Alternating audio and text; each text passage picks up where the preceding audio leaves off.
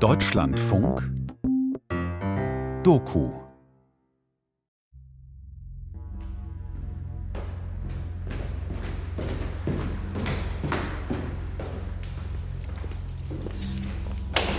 Ich war ein bisschen nervös, aber irgendwie habe ich einfach ziemlich gerannt, bis ich da oben war. Ich dachte, vielleicht ist jemand jetzt zu Hause und ich muss die stoppen oder was weiß ich. Es ist der 24. Oktober 2022 gegen 18 Uhr, als Ozzy Osar nach Hause kommt und bereits von der Straße aus bemerkt, dass Licht in der Berliner Wohnung brennt. Dabei hatte Osar das Haus mitten am Tag verlassen. Irgendetwas stimmt nicht. Osar rennt das Treppenhaus hoch zur Wohnungstür. Sie ist nicht abgeschlossen. Jetzt siehst du, ich mache das immer verschlossen, aber als ich das geöffnet hat, es war nicht verschlossen, es war so. Ähm, und ich war so, okay, zweite Red Flag. Und dann habe ich so reingekommen, alle Lichter waren an, das Küchenlicht war an, das Licht für den Toilet war an und auch das Licht für mein Zimmer. Und ich dachte, okay, was ist los jetzt hier? Der Computer in Osars Schlafzimmer ist eingeschaltet. Auf dem Desktop leuchten die Farben der Messenger-App Telegram. Beim Näherkommen sieht Osar, der Chat der Telegram-Gruppe Women Life Freedom ist geöffnet. Niemand war da, der Balkon war empty, niemand war hier. Aber ich konnte bemerken, dass jemand war da. Der lange Arm der Diktaturen Gefährliches Asyl in Deutschland. Ein Feature von Paul Hildebrandt und Anna-Theresa Bachmann.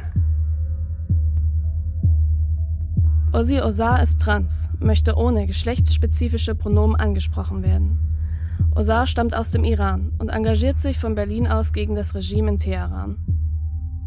Im Oktober 2022 sind die Proteste im Iran in vollem Gange. Die junge Gina Mahsa Amini ist kurz zuvor in Haft an den Misshandlungen der Sittenpolizei gestorben, nachdem sie sich geweigert hatte, ein Kopftuch zu tragen. Zwei Tage vor dem Vorfall in der Wohnung hatten Osar und andere AktivistInnen eine große Demonstration in Solidarität mit den Protestierenden im Iran organisiert. Zehntausende waren ihrem Aufruf gefolgt und durch Berlin gezogen, hatten rings um die Siegessäule Frau, Leben, Freiheit gerufen. An jenem Abend ist Osar sicher. Das war kein normaler Einbruch, sondern eine Botschaft des Regimes. Es war eine Einschüchterung versucht, das ist mir ganz klar. Asyl ist in Deutschland ein von der Verfassung geschütztes Recht.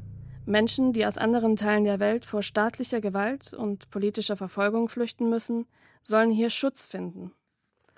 Im Koalitionsvertrag von 2021 hatte die Ampelregierung festgeschrieben, Mitglieder der Zivilgesellschaft wie Journalistinnen, Aktivistinnen und Wissenschaftlerinnen und ihre Arbeit, Zitat, in besonderer Weise zu stärken und zu schützen, auch bei grenzüberschreitender Verfolgung. Doch das Versprechen von Sicherheit ist brüchig. Viele der Schutzsuchenden machen die Erfahrung, sicher sind sie hier noch lange nicht.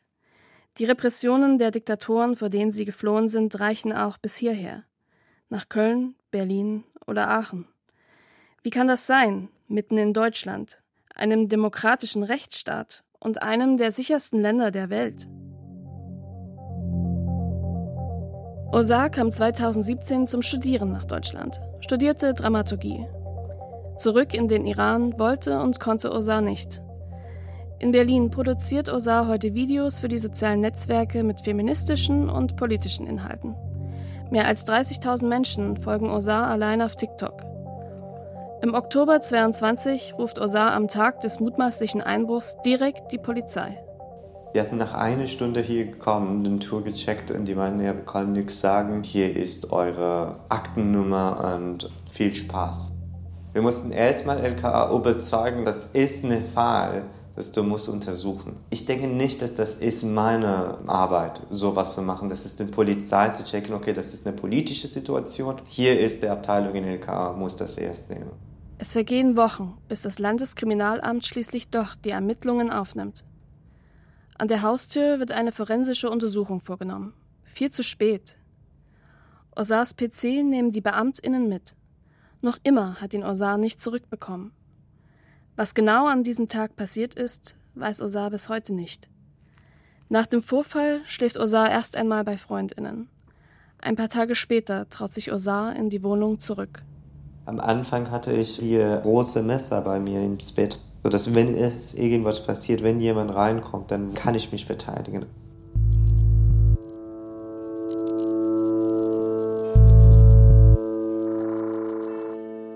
Bei den Demonstrationen in Berlin laufen auch die Spitzel des Regimes mit. Informationen aus den Oppositionskreisen in Deutschland landen offenbar direkt beim iranischen Geheimdienst. Doch über welche Kanäle und Strukturen? Einiges ist durchaus bekannt. Die sogenannte Blaue Moschee in Hamburg wird vom deutschen Verfassungsschutz als ein bedeutendes Propagandazentrum in Europa bezeichnet, mit direktem Draht zum Regime in Teheran. Von dort werde Einfluss auf Moscheen und Vereine in ganz Deutschland genommen, so der Bericht des Verfassungsschutzes. Doch die zuständigen Behörden unternahmen lange nichts dagegen. Dabei sind aus Teheran gesteuerte Anschläge in Deutschland nicht neu. Spätestens seit dem Überfall auf das Lokal Mykonos in Berlin-Wilmersdorf im September 1992, bei dem drei iranisch-kurdische Oppositionelle und Übersetzer mit Maschinenpistolen niedergeschossen wurden, ist klar, wie weit der Arm der Mullahs reicht. Und das iranische Regime ist nicht das einzige, das seine Schergen in Deutschland gegen oppositionelle Landsleute losschickt. Im Dezember 2011 wird der syrische Menschenrechtsaktivist und Grünen-Politiker Farhad Ahmad in seiner Wohnung in Berlin brutal zusammengeschlagen. Das Auswärtige Amt bittet den syrischen Botschafter zum Gespräch. Die Täter, vermutlich mit guten Kontakten zum syrischen Assad-Regime. Gefasst werden sie nie. Oder im August 2019. Der asylsuchende Georgier Selim Khan Khangoshvili wird im Tiergarten mitten in Berlin erschossen. Im darauffolgenden Prozess sieht es das zuständige Gericht als erwiesen an, dass der russische Geheimdienst hinter dem Mord stecke. Zwei russische Diplomaten werden daraufhin ausgewiesen, der Täter in Berlin vor Gericht gestellt. Zum Vergleich, nach dem Giftanschlag auf den übergelaufenen russischen Agenten Sergei Skripal und seiner Tochter Julia 2018 in London werden 23 russische Diplomaten aus Großbritannien ausgewiesen. Oder im Juni 2023. Chinesische Dissidentinnen demonstrieren gegen den Besuch einer Delegation aus China. Später berichten Teilnehmende der Demo, ihre Verwandten in China seien von den Behörden eingeschüchtert und bedroht worden. Zwei Männer und eine Frau hätten zuvor auf der Demonstration Fotos gemacht. Recherchen des Tagesspiegels legten nahe, dass die Frau und einer der Männer bei der chinesischen Botschaft in Berlin arbeiteten. Diese Verbindung wurde später auf Nachfrage der Zeitung vom Bundesinnenministerium bestätigt. Eine Entführung mitten in Berlin am helllichten Tag. Polizeiliche Ermittlungen liefern Hinweise darauf, wie tief der vietnamesische Geheimdienst darin verstrickt ist, dass Hintermänner aus der Botschaft agierten. Es geht um ihn, Trinh Xuan Tan. Am 23. Juli 2017 wird ein Dissident der vietnamesischen Kommunistischen Partei in Berlin von Männern in einen schwarzen Bus gezogen und entführt. Wenige Wochen darauf tauchte er im vietnamesischen Fernsehen auf und bereut öffentlich seine Flucht aus dem Land. Er hatte in Deutschland Asyl beantragt, weil ihm in Vietnam die Todesstrafe drohte. Seine Familie glaubt, er wurde gefoltert. Das Hauptziel äh, jeglicher Verfolgung bleibt natürlich, die Betroffenen mundtot zu machen sozusagen. Also das heißt, ihre Veröffentlichungen zu zensieren, die Betroffenen generell einfach zu verunsichern, sie einzuschüchtern, sie abzulenken, ihnen die Arbeit insoweit zu erschweren, dass sie letztendlich vielleicht sogar unmöglich wird oder die Betroffenen dann einfach aufgeben. Ein Büro in Berlin-Tempelhof. Wir sind mit Swantje Mehr vom Landeskriminalamt verabredet. Mehr ist Politikwissenschaftlerin und arbeitet beim LKA für die Abteilung Politisch motivierte Kriminalität, ausländische Ideologie. Nach vielen Absagen vom Bundeskriminalamt und dem Verfassungsschutz endlich jemand, der über das Thema sprechen will. Wie oft ausländische Regime hinter Angriffen oder Straftaten in Deutschland stehen, lässt sich an Zahlen nur schwer festmachen. Denn gesteuerte ausländische Gewalt wird in den Statistiken der Polizei und Staatsanwaltschaften nicht gesondert erfasst. Für das Land Berlin kann mehr zumindest einen Überblick geben. Also die Vorfälle nehmen definitiv nicht ab. So viel können wir auf jeden Fall sagen. Das hängt auf jeden Fall mit der Vielzahl an insbesondere innerstaatlichen Konflikten in der Welt zusammen, auch mit der Zunahme an autokratisch regierten Staaten mit sehr eingeschränkter Meinungs- und Pressefreiheit und auch Regionen, die unter mangelnder Demokratisierung und Rechtsstaatlichkeit leiden. All diese Umstände erschweren die Arbeit von Oppositionellen sowohl in den Heimatländern als auch dann letztendlich, wenn sie bei uns tätig sind. Warum haben viele Betroffene das Gefühl, nicht ausreichend geschützt zu werden? Immer wieder berichten sie, die Polizei nehme ihre Hinweise nicht ernst genug oder fühle sich nicht zuständig. Natürlich gibt es manchmal die Fälle, dass Betroffene sehr hohe Erwartungen haben, die wir als Polizei Berlin mit den hier vorhandenen Ressourcen nicht erfüllen können. Und manchmal ist es Personen durchaus auch nicht bewusst, mit welchen persönlichen Einschränkungen dann Maßnahmen wie beispielsweise Personenschutz auch einhergehen würde. Da ist hundertprozentigen Schutz können wir nicht leisten. Hat die LKA-Beamtin recht? Haben politische Geflüchtete, die mitten in Deutschland von totalitären Regierungen bedroht, eingeschüchtert und erpresst werden, zu hohe Erwartungen an deutsche Ermittlungsbehörden und an die Politik? Die internationale Nichtregierungsorganisation Freedom House kommt zu einem etwas anderen Ergebnis. In ihrem Bericht aus dem Jahr 2022 attestiert sie der deutschen Regierung zwar ein hohes Maß an Bewusstsein für grenzüberschreitende Repression, allerdings gibt es auch Kritik, die politischen Reaktionen auf das repressive Verhalten ausländischer Staaten in Deutschland sei inkonsistent und habe erhebliche Lücken. Kurz, es fehlt an einem echten Schutzkonzept. Der nationale Sicherheitsrahmen Deutschlands geht nicht angemessen auf Bedrohung der Menschenrechte von in Deutschland lebenden Personen durch ausländische Staaten ein. Stattdessen behindern ein starker Fokus auf die Prävention von Terrorismus und Radikalisierung sowie die Priorisierung widersprüchlicher außenpolitischer Ziele die Fähigkeit der Regierung, gegen grenzüberschreitende Repressionen vorzugehen. Ausnahmezustand heute im mittelhessischen Gießen. Im Umfeld des umstrittenen Eritrea-Festivals kam es laut Polizei zu Stein- und Flaschenwürfen. Auch Rauchbomben sollen gezündet worden sein. Da sind so viele Leute im Gefängnis, keine Pressefreiheit, keine Meinung. Gießen im Sommer 2023. Schon wieder eskaliert die Gewalt am Rande des Eritrea Kulturfestivals. Hunderte oppositionelle Exil-EritreerInnen versuchen das Festival zu stürmen. Es gibt Dutzende Verletzte und mehr als 200 Verhaftungen. Für die deutsche Medienöffentlichkeit stellt sich das Ganze als innerafrikanischer Konflikt dar, der auf deutschen Straßen ausgetragen wird. Doch was kaum jemand weiß, Eritrea ist eine der brutalsten Diktaturen des afrikanischen Kontinents. Und das Kulturfestival wird getragen vom Zentralrat der Eritrea, einer Überorganisation der regimenahen Kulturvereine mit direktem Draht zur eritreischen Botschaft. Es gibt so Pro-Regierungsvereine überall über Deutschland oder ganz Europa verteilt und, und da gibt es dann auch so eine Art Indoktrinierung, dass man eben immer noch so, so dieses schöne Bild von Eritrea zeichnet, wo angeblich alles ganz toll ist und viele verklären das dann einfach. Nicole Hirt vom GIGA dem German Institute for Global and Area Studies der Universität Hamburg bestätigt, die sogenannten Kulturvereine seien zentral für die Überwachung der Diaspora durch das Regime. So berichten es auch die Betroffenen. Viele der Protestierenden haben in Eritrea staatliche Repression erlebt. Sie sind frustriert darüber, wie viel Raum das Regime in Europa bekommt. Zu den Kulturfestivals kommen regelmäßig PolitikerInnen des Regimes. Bekannte eritreische Musiker treten auf. Die prominenten Gäste werben um Spenden für die Regierung. Zuletzt zum Beispiel für den Krieg im Tigray. Diese Anhänger von ihm, die sollten keinen Platz haben eigentlich von so, solchen Leuten. Aber wir haben so viele Brief, E-Mail geschickt. Bitte stopp das, das kommt nur Blut jetzt. Der sammelt hier Geld und dann, der ist auch gegen Europa, äh, westliche Länder.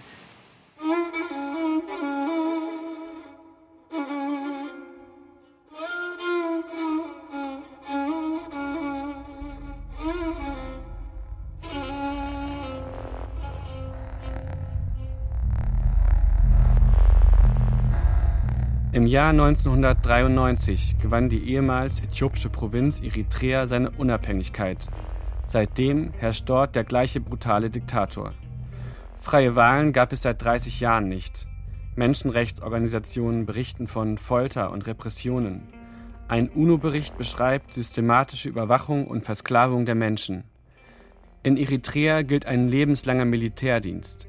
Alle ab 18 Jahren müssen ihn leisten, ohne Bezahlung. Mehr als eine halbe Million Menschen sind in den vergangenen 20 Jahren aus dem Land geflohen. In Deutschland treffen sie auf Landsleute, die schon seit vielen Jahren hier leben. Geflohen im Unabhängigkeitskrieg sympathisieren sie mit der damaligen Befreiungsfront, die heute die Regierung stellt. Das ist das Gefühl, das die meisten Oppositionellen oder so auch haben. Dass äh, egal wo du was machst, da taucht mit immer irgendjemand auf einem Fahrrad, mit einem Rucksack oder auf hält dir das Handy ins Gesicht, ja, um dir einfach nur zu sagen, ja, ich, ich weiß, ich habe gesehen, was du tust und ich werde dich berichten, so nach dem Motto. Ähm, das Bahnhofsviertel, ich noch was sagen wollte, ist, ist für mich so, alles, was im eritreischen Leben hier so stattfindet, findet links und rechts vom Bahnhof statt. Ja. Da vorne war das Restaurant. Solomon Mehari ist als kleines Kind mit seinen Eltern aus Eritrea nach Deutschland gekommen. Wir treffen uns im Frankfurter Bahnhofsviertel, wo es viele eritreische Läden gibt. Mehari ist in Mannheim aufgewachsen, hat in Frankfurt studiert. Sein Leben besteht aus zwei Welten, der deutschen und der eritreischen, deren Strukturen für Außenstehende kaum einsichtig sind. Die Regimeanhängerinnen haben in Deutschland ein Netzwerk von Vereinen gegründet. Dazu zählt zum Beispiel die Eritreische Frauenunion, Kulturvereine und die Jugendorganisation der Regierungspartei, die Young People's Front for Democracy and Justice, YPFDJ. Für die deutschen Behörden galten die Vereine immer als legitime Ansprechpartner. Für die deutsche Zivilgesellschaft reihen sie sich ein in andere ausländische Kulturvereine. Die Räume der Eritreischen Frauenunion befinden sich zum Beispiel im Ökohaus Arche in Frankfurt-Bockenheim zwischen dem Frauennotruf und dem BUND. Geflüchtete EritreerInnen berichten, es sind diese Vereine, mittels derer das Regime auch im Ausland die Kontrolle über die Community behalten will. Da gehen die Leute wirklich an Haustür zu Haustür mit einem Zettel und sagen halt äh, mindestens 200 Euro, aber so und so viel Prozent von deinem Gehalt, bla bla bla. Äh. Und die Leute gehen rum und sammeln und bekommen auch das Geld. Wenn man nicht zahlt? Hier in Deutschland, solange man keinen Besitz in Eritrea hat, solange man keine Leistung gegen äh, Dienstleistung des eritreischen Staates will, hat man bis auf Rufmord, ähm, Ausschluss aus der Community, Störung in, in allen möglichen Dingen in deiner Beziehung, in deinem Verein und so weiter, hat man körperlich, also was man in Deutschland strafrechtlich relevant nennen würde, ähm, eigentlich nicht zu befürchten. Das heißt, es gibt äh, ein, ein, so, so das Prinzip des vorauseilenden Gehorsam, ja, um sozusagen nach innen hin zu gefallen, ja, werden sie von sich aus schon aktiv. Ah, wir können uns jetzt hier hinsetzen. Abraham, was denkst du? Ja, ja ist gut. Okay.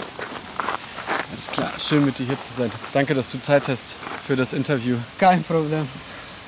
In einem Park in Frankfurt treffen wir Abraham. Seinen Nachnamen will er nicht in der Öffentlichkeit nennen. Zu groß die Angst vor einem Übergriff. Er ist ein junger Mann, Anfang 20, der vor einigen Jahren nach Deutschland geflüchtet ist, um dem Militärdienst zu entkommen. Im Zuge der Recherche haben wir mit etlichen jungen Männern wie Abraham gesprochen, oppositionellen Aktivisten, die sich hier gegen das Regime engagieren. Doch keiner von ihnen wollte seine Stimme aufnehmen lassen. Sie haben uns von Morddrohungen erzählt und von gewaltsamen Übergriffen durch Regierungsanhänger. Es gibt einen Spruch, der heißt Halengesaura, auf das heißt, egal wo du gehst, wir sind da, sagt dieses Regime egal, wenn du was sagst, dann kriegst du was von uns zurück. Wenn gegen uns ist, heißt das. Wenn du gegen dieses Regime bist, obwohl, egal ob du in Europa bist oder in Afrika bist oder in Amerika bist, wir sind da. Der, das? Ist der, überall? der ist überall. Abraham meidet bestimmte Ecken in Frankfurt, geht lieber in türkische als in eritreische Restaurants. So glaubte er, wäre er in Sicherheit. Doch dann, zwei Monate vor unserem Treffen, bekam er einen Anruf aus Eritrea. Seine Mutter war am Telefon. Die hat immer Angst. Ich sage einfach, keine Angst. Du lebst nur einmal. Aber sie hat gesagt, hör auf, was du dort machst. Wenn du was dort machst, dann du bist dort, ich bin hier. Abrahams Mutter erzählt ihm, die Polizei sei in ihr Dorf gekommen und habe die Namen angeblicher VerräterInnen laut vorgelesen. Auch sein Name sei darunter gewesen. Die Polizei habe dann gesagt, wenn sie nicht aufhören, wird es Konsequenzen geben. Die Menschenrechtsorganisation Amnesty International hat in den letzten Jahren immer wieder Berichte zur Situation in Eritrea veröffentlicht und gewarnt, die sogenannten Kulturvereine seien zentral für die Bespitzelung und die Kontrolle der Diaspora.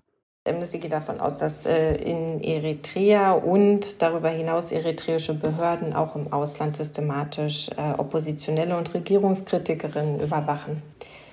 Bei den Fällen, äh, die Amnesty dokumentiert hat, in den Niederlanden, in Schweden, Norwegen, Italien, war es tatsächlich so, dass die äh, Botschaften äh, sehr stark involviert waren. Franziska Ulm-Düsterhöft ist Politologin und Expertin für die Region Afrika bei Amnesty International Deutschland. Und darüber hinaus ähm, kommt es immer wieder vor, dass auch in den äh, sozialen Medien äh, zu ähm, Hass aufgerufen wird und zu Angriffen, auch zu physischen Übergriffen äh, gegen Regierungskritikerinnen aufgerufen wird, auch durch Botschafterinnen tatsächlich.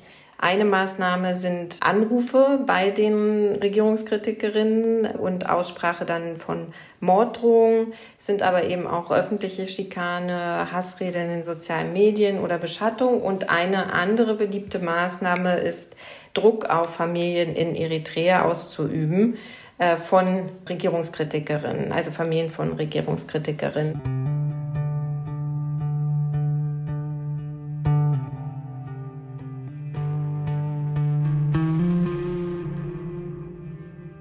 Taslak halinde olan bir kitapla örgüt propagandası yapmakla suçlanıyorum. Bundan daha komik bir şey olamaz. Türkiye tarihinin en büyük medya krizini yaşıyor. Televizyon istasyonları basılıyor. Canlı yayında polis... Ein YouTube-Video. 26.000 Aufrufe. Die Bilder sind schnell geschnitten. Man sieht Protestierende auf einer Straße, dann Polizisten, die gegen die Menschen vorgehen. Darunter liegt eine Stimme, die sagt, Radiosender werden abgeschaltet, Journalisten und Autoren verhaftet. Die Türkei erlebt die größte Medienkrise ihrer Geschichte. İşte bu ihtiyaçtan yola çıktık. İşsiz meslektaşlarımızı hepsini kucaklayacak büyük bir yayına girişmeye. Dann wird ein Journalist gezeigt.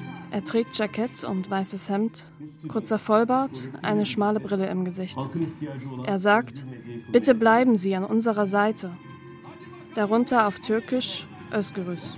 Das heißt, wir sind frei.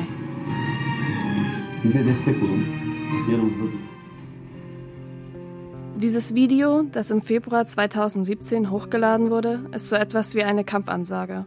David gegen Goliath. Es ist ein Trailer zur Gründung eines türkischen Exilmediums in Deutschland. Eine Antwort auf das repressive Erdogan-Regime in der Türkei.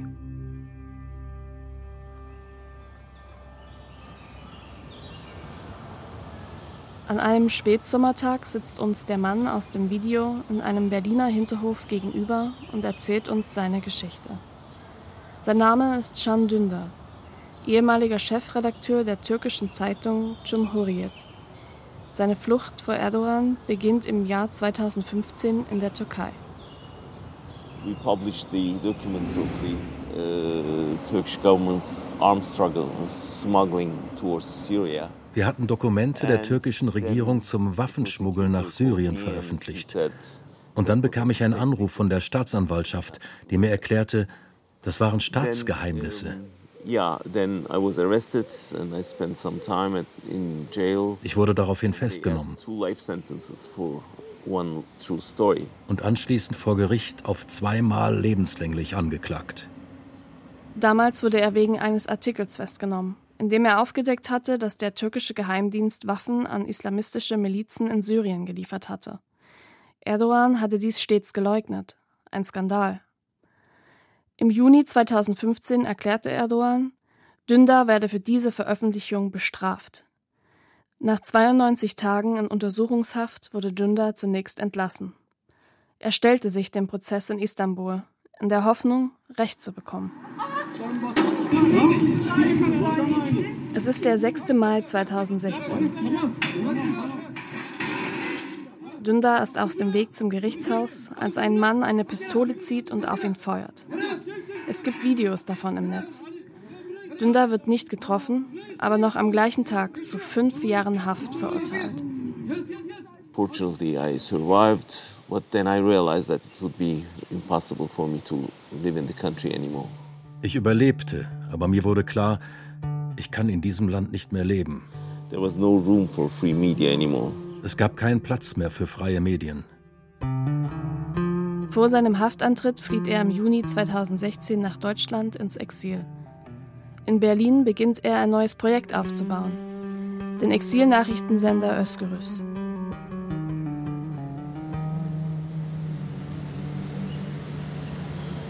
Dündar will nicht, dass bekannt wird, wo er wohnt. Es ist ein Wohnhaus wie jedes andere in Berlin. Sein Name steht nicht auf dem Klingelschild. Seit einigen Jahren bekommt er Personenschutz vom Landeskriminalamt Berlin. Reist er durch das Land, begleiten ihn die Beamtinnen. Er fühlt sich auch hier nicht sicher. So considerably there are more opponents of Erdogan in Berlin comparing the other cities. Vermutlich gibt es in Berlin sogar mehr Gegner der türkischen Regierung als in anderen europäischen Städten. Some of them are really uh, kind of fanatics of Erdogan. Aber ein Teil der türkischen Community hier, manche sind ziemlich fanatische Anhänger von Erdogan. Alman hakikaten burada yargılanmış, mahkum olmuşsa bizden Almanya bunu isteyebilir. Noch 2018 hatte Erdogan in einer gemeinsamen Pressekonferenz mit Angela Merkel erklärt, Dündar sei ein Staatsverräter. Deutschland müsse ihn ausliefern.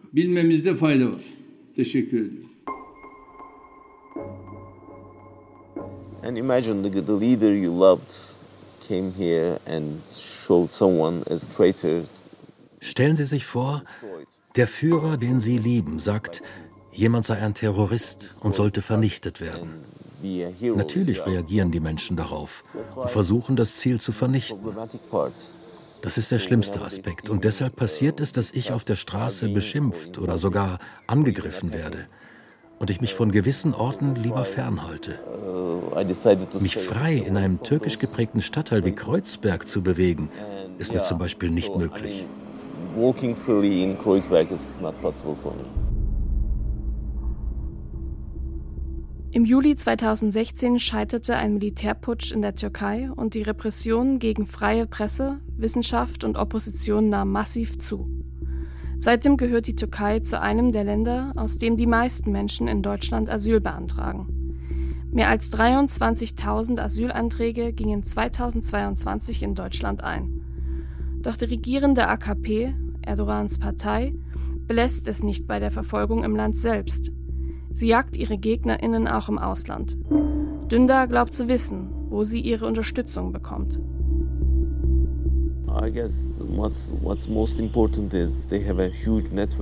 Ich denke, das Wichtigste ist, dass sie ein großes Netzwerk haben, unterstützt von Moslems, die zum Beten gehen.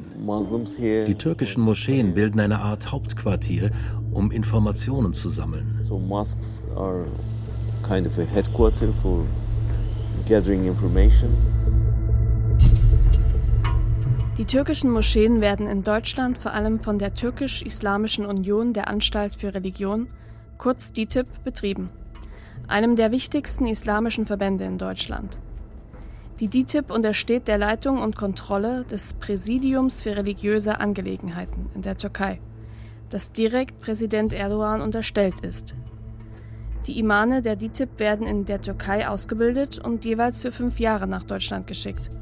Sie sind quasi türkische Beamte und beziehen ihr Gehalt vom türkischen Staat.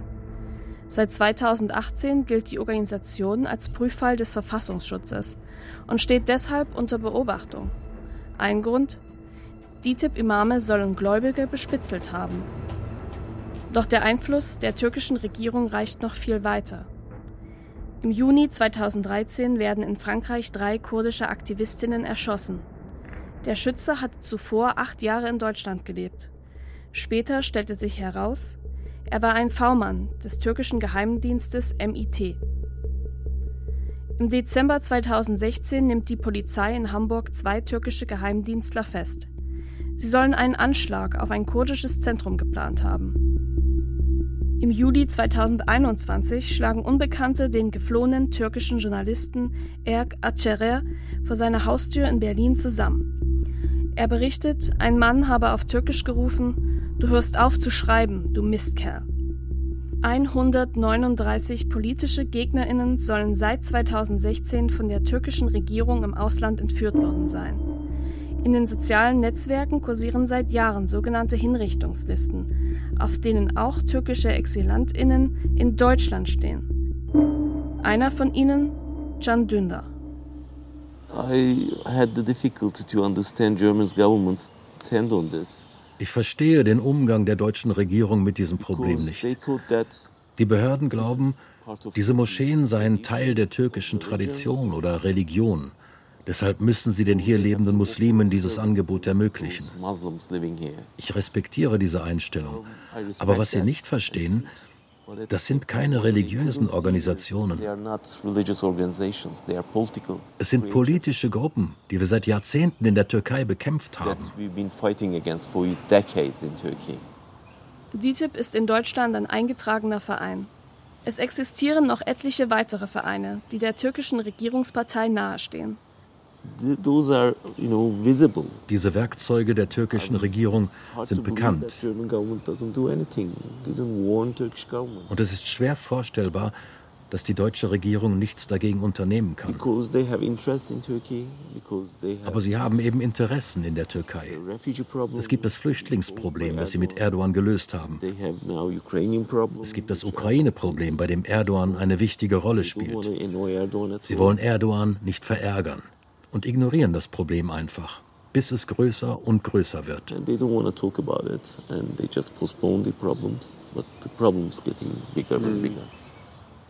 In Berlin leben besonders viele Menschen aus der Türkei. Die DITIB ist hier einer der größten Islamverbände. Und immer wieder arbeitet der Senat mit ihr zusammen. In der Gefängnisseelsorge zum Beispiel oder wenn es um rassistische Angriffe auf einzelne Moscheen geht. Inwieweit der Berliner Senat die Rolle der DITIB als direkte Verbindung zur türkischen Regierung kritisch sieht, dazu gab es bis Redaktionsschluss keine Rückmeldung.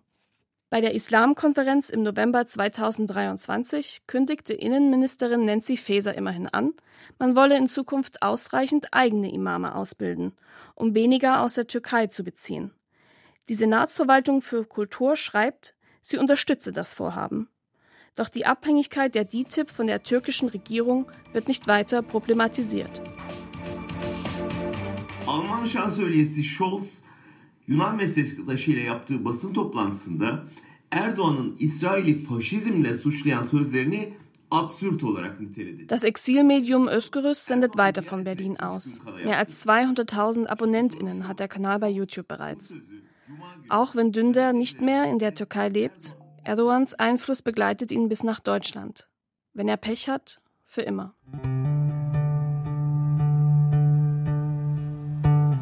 So this is the biggest fear. I mean, someday you can go back, but it won't be the same country that you left. Eines Tages kann ich vielleicht zurückgehen, aber es wird nicht das gleiche Land sein, das ich verlassen habe. Turkey is the same uh, Turkey that I left seven years ago. Schon jetzt ist die Türkei nicht mehr das Land, das sie vor sieben Jahren war. Um, Für mich bedeutet das, ich werde in Deutschland bleiben müssen.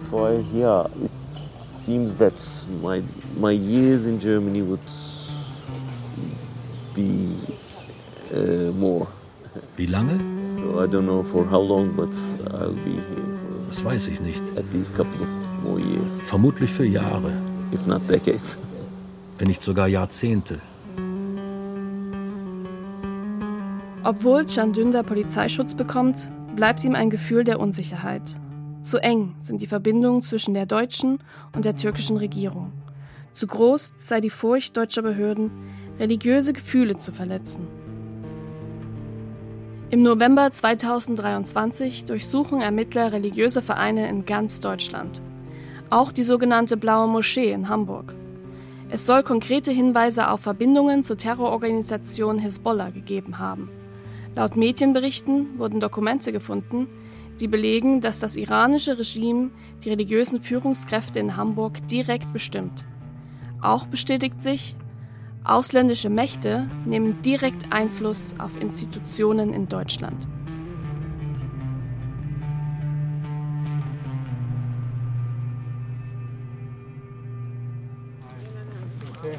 Ich bin der Paul. Judith, freut mich. Freut mich auch. Sorry, dass ich so derbe Ja. Das ist Habischer Identitätsnachweis. Nein. Frankfurt, zurück in der eritreischen Community. Wir gehen mit Solomon Mehari Pizza essen. Judith Alema, eine Freundin von Solomon, kommt dazu. Beide engagieren sich ehrenamtlich im Verein Michi e.V., der eritreische Geflüchtete unterstützt. Sie berichten von einem weiteren Übergriff des Regimes in Deutschland, bis in die deutschen Behörden hinein.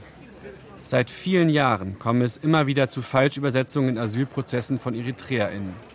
Denn die DolmetscherInnen, die für die Behörden arbeiten, seien oft selbst AnhängerInnen des Militärregimes in Eritrea. Mit der Häufung dieser Fragen und gerade dann im, im Bereich, wenn man dann in der Vereinsarbeit dann mit tätig war, ähm, hat sich das natürlich voll bestätigt, dass es systematisch ist. Es kann ja nicht sein, dass das immer wieder ein Problem ist. Also immer wieder eher dazu, man neigt es, äh, ähm, vielleicht eher wirtschaftliche Gründe zu nennen, anstatt politische Gründe. Ja. Wenn ihr sagt so Häufung, wie viel waren es so etwa, die es betroffen hat?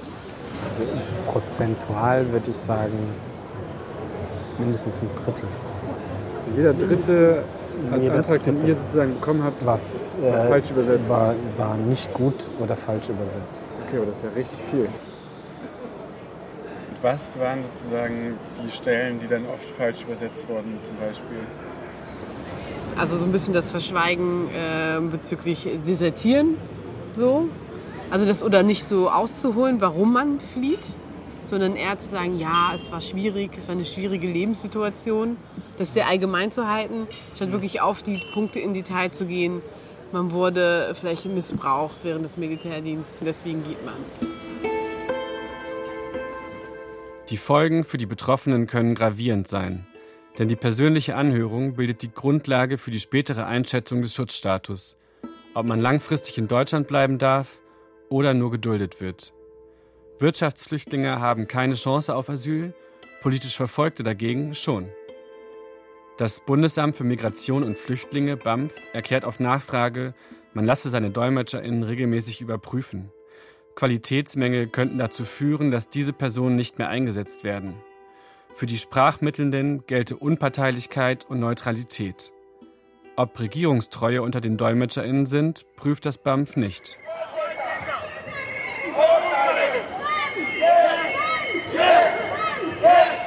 Einige Wochen später. Ein regnerischer Oktobertag in Berlin. Durchs Regierungsviertel laufen etwa 500 Menschen. Es sind wieder EritreerInnen. Zu welchem Lager gehören sie? Sie schwenken Fahnen in Blau-Rot-Grün, die Flagge Eritreas, und halten Schilder in die Luft, auf denen steht Nein zu Gewalt und Stopp Deutsch-Eritrea zu stigmatisieren. Veranstaltet hat die Demonstration diesmal der Zentralrat der Eritreer, jene Dachorganisation der regierungsnahen Vereine. Als wir nach den OrganisatorInnen fragen, möchte uns keiner vermitteln. Also sprechen wir die Menschen auf der Demo direkt an. Hallo, Entschuldigung. Ich heiße Paul Hildebrand, arbeite für den Deutschlandfunk. Ähm, wollte Sie fragen, ob Sie mir sagen können, was auf Ihrem Schild steht und warum das da drauf steht, was Sie meinen.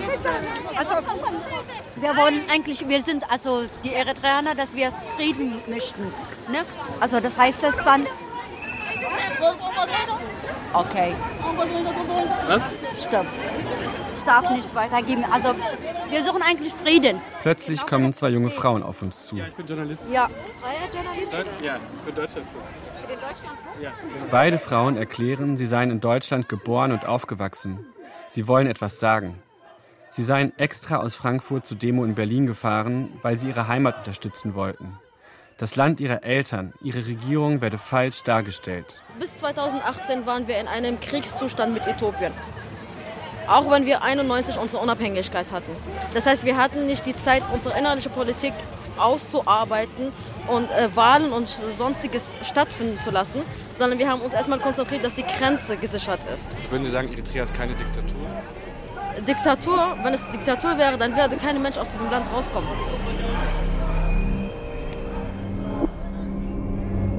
Erst seit den gewalttätigen Eskalationen bei den Festivals scheinen sich nun auch die deutschen Behörden für die Situation der EritreerInnen in Deutschland zu interessieren. Allerdings weniger für den Einfluss des Regimes als für das Gewaltpotenzial der Geflüchteten. Auf unsere Anfragen an verschiedene Polizeibehörden bekommen wir nur eine einzige Antwort vom Hessischen Landeskriminalamt.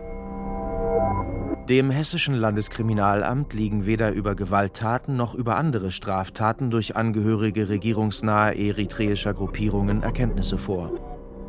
Selbiges gilt für Informationen zu mutmaßlicher Einschüchterung oder Einflussnahme durch Dolmetscher im Rahmen von Asylverfahren. Grundsätzlich ist darauf hinzuweisen, dass auch durch Vertreter oppositioneller Gruppen in sozialen Medien bewusst Falschmeldungen verbreitet werden. Warum werden die Kulturvereine und der Zentralrat der Eritrea weiterhin unterstützt? Viele geflohene EritreerInnen haben das Gefühl, die Behörden würden ihre Bedrohungslage nicht wahrnehmen. Doch weder Verfassungsschutz noch das Innenministerium wollen mit uns über das Thema sprechen. You want a tea or something? Oh ja. I will remember your question and Ja. answer it when the water is boiled. Ein Jahr ist seit dem Einbruch vergangen. Wir besuchen Ozzy Ozar zu Hause. Wir trinken Tee. Eine kleine Lampe auf dem Küchentisch strahlt im warmen Licht. Wie eine Umsturzzelle wirkt die Wohnung nicht. Wie geht es Ozar heute? Ich denke, ich habe einfach besser verstanden, wie gefährlich das sein konnte. Jetzt habe ich mehr Respekt vor die Leute, die das seit Jahren machen. Die Proteste in Berlin sind deutlich kleiner geworden, aber sie haben bis heute nicht aufgehört. Mehr als 30.000 Menschen sind laut Menschenrechtsorganisationen im vergangenen Jahr im Iran verhaftet worden. Mehr als 500 wurden getötet. Es gibt Berichte von staatlicher Folter und Hinrichtung. Ozar will weiterhin alles tun, um die Demonstrantinnen im Iran zu unterstützen. Doch auch die Übergriffe auf iranische Oppositionelle in Deutschland gehen weiter. Im Oktober 2022 griffen Unbekannte eine Mahnwache vor der iranischen Botschaft in Berlin mit Messern an. Zwei Männer mussten in einem Krankenhaus behandelt werden. Das Protestcamp einer feministischen Oppositionsgruppe vor der Grünen Parteizentrale in Berlin wurde von Oktober bis Dezember 2022 insgesamt dreimal angegriffen. Aber Menschen wie Ozar machen trotzdem weiter. Ich habe gar keine andere Möglichkeit. Also wir haben gar keine andere Möglichkeit. Wie kann man alle diese Menschenrechtsverletzungen in Israel, in Palästina, im Iran, in Sudan, in Kongo, in Afghanistan, in alles, in alle den Welt ziehen und nichts machen? Ich denke, die Frage muss andersrum sein. Trotz Repression und Gefahr, warum macht die anderen nichts? Und beziehungsweise und tatsächlich PolitikerInnen. Das ist meine Antwort.